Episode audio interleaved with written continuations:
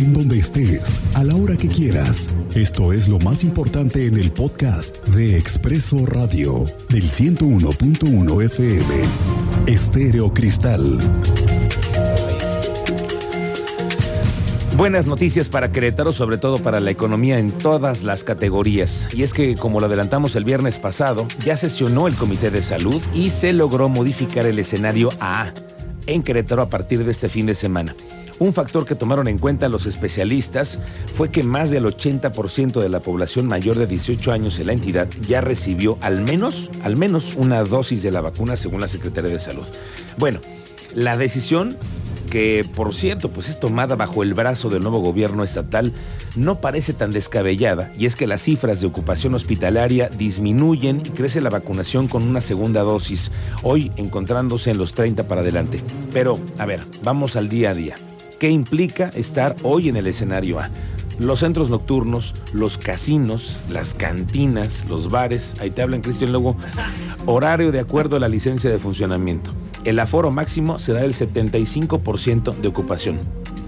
La venta de bebidas alcohólicas hasta las 12 de la noche todos los días de la semana. Restaurantes y cafeterías, que incluye también los viñedos, pueden operar conforme a la licencia de funcionamiento. El aforo máximo será de un 75% de ocupación. Los centros comerciales tendrán el cierre de acuerdo con la licencia de funcionamiento, pues es a las 10, 10 y media de la noche y al 60% de ocupación. Ahora, yo creo que todas estas medidas, la verdad, estaban ya vigentes en casi todos lados. Me ha tocado ver filas de vehículos los fines de semana para entrar a Antea, para, entrar a Paseo Querétaro, todas estas grandes plazas que desde hace meses tienen un aforo mucho, mucho, mucho más relajado.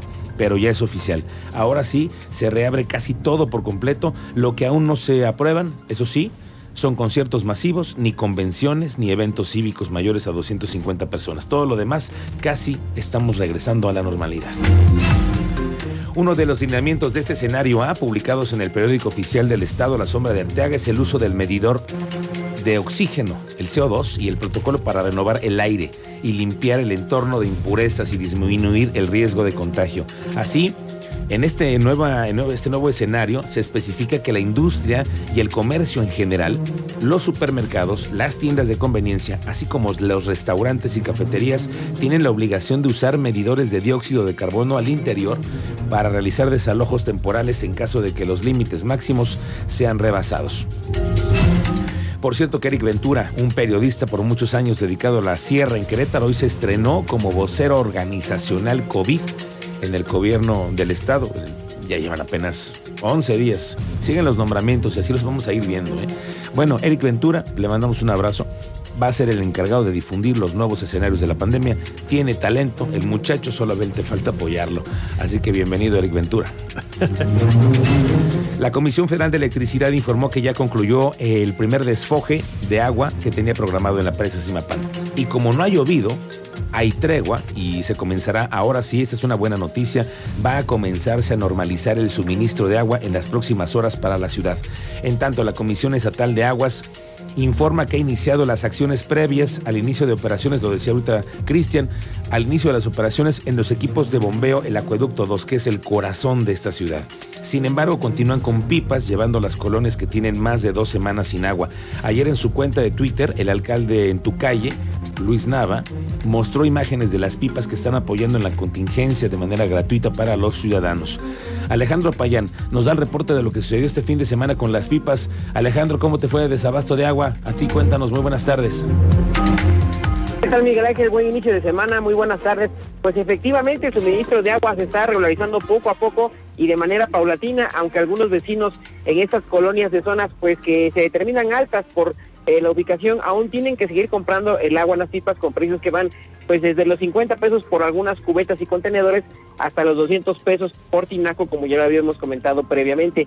Eh, fíjate que platicamos con algunas vecinas, la señora Irma López, vecina de la calle 33, eh, asegura que ya está normalizado el suministro, mientras que Dolores Hernández eh, dice que hay muy poca agua y la tienen que racionar. Y finalmente platicamos con la señora Lupita Hernández, quien dijo que en su calle el agua aún no se ha normalizado y ha tenido que comprar el agua por pipas para poder tener el suministro normal. Escuchemos el audio de la señora Lupita Hernández. Yo donde vivo, no, sí, nos ha faltado.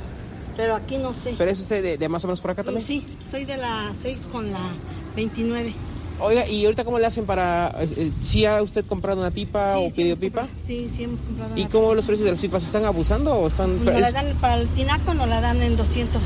Y bueno, como para 8 botes y un tambito, nos la dan en 50.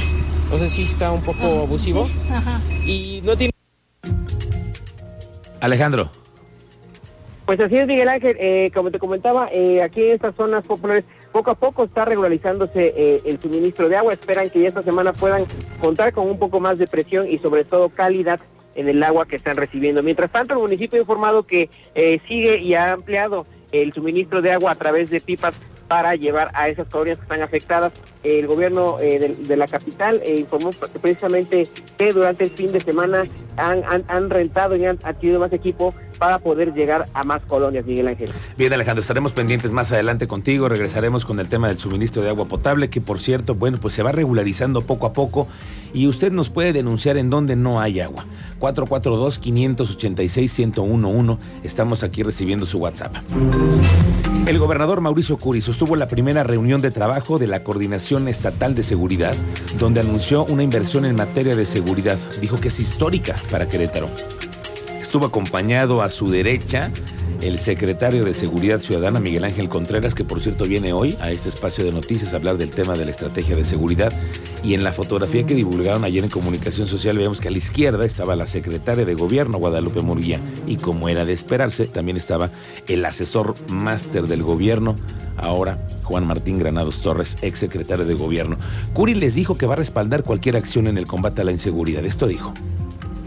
De verdad yo creo que, tenemos los mejores mandos tenemos una muy buena estrategia, tenemos muy buena persecución del delito y van a tener todo el apoyo por parte de la Secretaría de Gobierno y por supuesto del gobernador del estado para que ustedes puedan hacer muy bien su chamba. Oiga, ¿ha visto por toda la ciudad estos cinco monumentos de Santiago Apóstol que fueron colocados por un invento, una locura, de aquel exalcalde concesionador Marcos Aguilar Vega? Bueno, las mandó poner en las entradas de la ciudad como mero recordatorio de su gobierno. ¿Y qué cree? Que dejaron sin patas al caballo de don Santiago Apóstol y a la figura también le robaron una pierna y también el brazo derecho.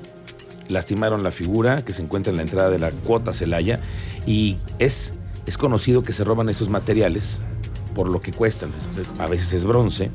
Por ahora no se ha informado de alguna denuncia o seguimiento que tenga en el municipio por este robo. Le voy a dejar esas imágenes en mi cuenta de Twitter, que es arroba M Álvarez Vargas. Es la imagen en la que está Santiago Apóstol.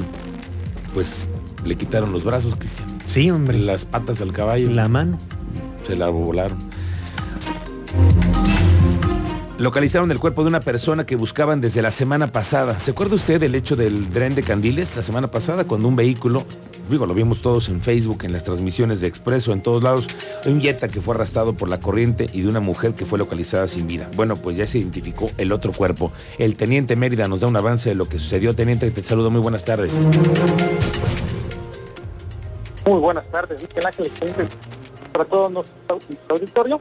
Puede decir que fue localizado una persona Santa María.